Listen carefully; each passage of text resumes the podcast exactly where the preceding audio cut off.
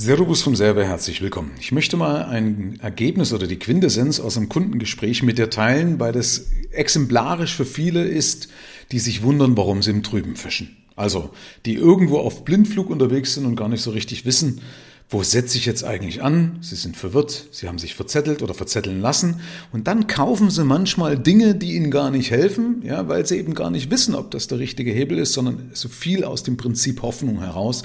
Und du weißt ja, ich stehe für Klarheit, absolute Klarheit und Gewissheit, dass man richtig planen und richtig steuern kann. Nur damit das funktioniert, muss ich auch meine Zahlen kennen. Alles das, was ich nicht kenne, kann ich nicht steuern. Dinge, die ich nicht verstehe oder die ich nicht interpretieren kann, weißt du, die kann ich auch nicht maximieren, die kann ich nicht skalieren. Willst du es auch machen? Ja, geht nicht. Und das will ich dir an einem Beispiel mal zeigen. Und zwar eine Kundin, die hatte mich gebucht gehabt, um Überblick über die Zahlen zu bekommen, ähm, um Kostenfallen zu finden und so weiter, also um effektiver und effizienter mit ihren Finanzen klarzukommen. Und das haben wir dann gemacht und im Gespräch habe ich aber dann eben auch gefragt, so wie sie denn ihr Business oder wie ihr Business ausschaut, weil sie halt viel Geld ausgegeben hat für eine Homepage, also wirklich viel Geld. Und jetzt wieder Dinge machen wollte für SEO, also um Leute auf ihre Homepage in ihren Shop reinzubekommen.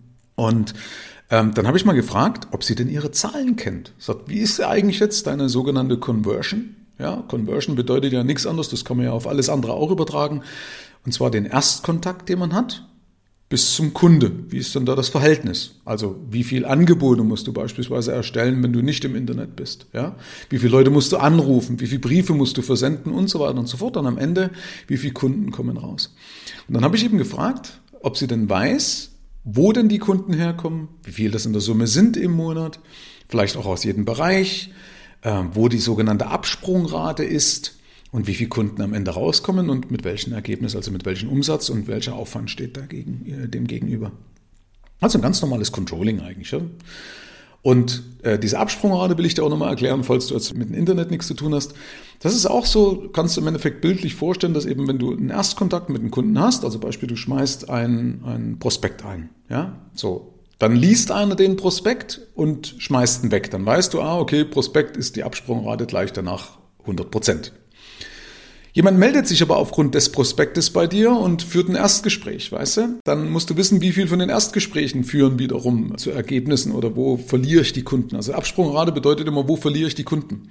Und das muss messbar sein. Es muss überall messbar sein. Wie willst du es sonst verbessern? Wie willst du es verändern, wenn es nicht messbar ist? Wenn du nicht weißt, wo ist jetzt eigentlich mein Flaschenhals? Also Flaschenhals heißt ja, der Engpass aufgrund dessen es nicht funktioniert. Also wenn ich Prospekte rausschicke, ja, äh, und die nicht gelesen werden, die gleich im Müll landen, dann ist das der Flaschenhals unter Umständen, wenn das dein einziger Vertrieb ist, bloß als Beispiel.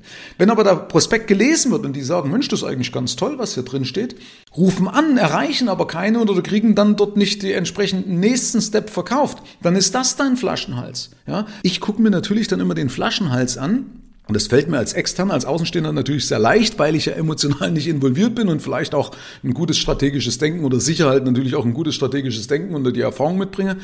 Aber das ist ja eigentlich so die Logik, weißt du, in meiner Arbeit. Und das finde ich immer wieder erstaunlich, wie wenig Leute das so richtig gut machen, sondern wie viele einfach da aus dem Gefühl heraus arbeiten, aus dem Bauch heraus entscheiden, statt eben mit Fakten. Und dann ist es doch so, dass das eigentlich nach dem Prinzip ist, jedes blinde Huhn findet man Korn, wenn es funktioniert, ja. Und das kannst du aber auch nicht vervielfältigen. Und wenn es nicht funktioniert, dann äh, ist es irgendwie doppelt blöd. Aber wenn du es lösen möchtest, dann musst du es verstehen. So, das heißt, ich habe jetzt erstmal gesagt, du brauchst ein System, wo du sehen kannst, wer kommt wo rein, wer kommt wo rüber rein, wo verlierst du die Kunden und wie sieht am Ende im Endeffekt dein Umsatz aus. Und dann haben wir uns noch die einzelnen Sachen angeschaut, die einzelnen Prozesse. Ich kann das jetzt bloß nicht genauer sagen, unterliege immer der, der Schweigepflicht, damit es jetzt hier keine Rückschlüsse zulässt. Ähm, ich habe praktisch dann gefragt, welche Prozesse sie denn wiederum wie macht. Also was tut sie eigentlich? Was braucht sie für Ressourcen dazu? Und dann haben wir eben auch festgestellt, dass auch da ein Flaschenhals nochmal da ist, dass es also auch da nochmal Dinge gibt, die effektiver sind, also wo sie viel rentabler arbeiten kann als bis dato. So, aber der wichtigste Punkt ist eben, sie wegzukriegen davon, dass er im Drüben fischt, weil dann ist er auch nicht mehr verwirrt. Also ich habe gesagt, bitte stell erstmal alles ein, was du gerade jetzt so tust. Also alle Menschen, die du irgendwo zukaufst, äh, die sagen, du musst SEO oder du musst Backlinks oder sonst irgendwas setzen. Sag nee. Selbst wenn das ja wirken sollte, dann kannst du ja immer noch nicht wissen, ob es wirkt, weil du ja nirgendwo siehst, welchen Effekt das das hat. Verstehst du? Ich hoffe, du kannst mir jetzt hier so folgen. Also deswegen ist immer wichtig, mach Dinge messbar. Ich habe in, in, meinem Buch, das im Fuck Money Privileg auch erklärt, du musst wissen, was, wenn du was tust, was zu was führt. Damit du zum Beispiel, wenn es nicht funktioniert hast, den Ursprungszustand wiederherstellen kannst oder eben erkennst zumindest, hey, das hat ja wirklich was gebracht. Ja? Und da muss man sich rantasten.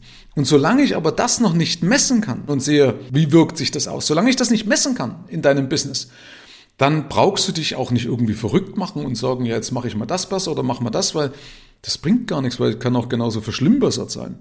Es kann sinnlos sein, es kann Geld zum Fenster ausgeschmissen werden. Und das passiert doch immer wieder, dass Leute aus dem Prinzip Hoffnung oder dass diese Hoffnung auch ausgenutzt wird. Und dann werden Leute mit Schokolade in den Keller geführt und dann wird ihnen irgendwann X vom UFO gemacht, weil sie wieder Hoffnung haben und sagen, ja, du musst aber natürlich Geduld haben, da musst jetzt erstmal zwölf Monate warten, bis das ja wirkt. Was für ein Quatsch. Natürlich kann bei manchen Sachen das zwölf Monate dauern, aber bei den meisten Sachen nicht. Normalerweise ist es so, du änderst was und dann siehst du auch gleich ein Ergebnis. Also wenn du zum Beispiel nur zehn Besucher auf deiner Homepage hast, ja, dann brauche ich sowieso nichts ändern, weil dann muss ich mehr Besucher draufbringen, damit ich einen repräsentativen Schnitt bekomme. Aber wenn ich doch monatlich schon 10.000 Besucher habe, dann merke ich sofort paar Prozentpunkte. Da muss ich nicht warten. Da kriege ich das sofort mit. Ja.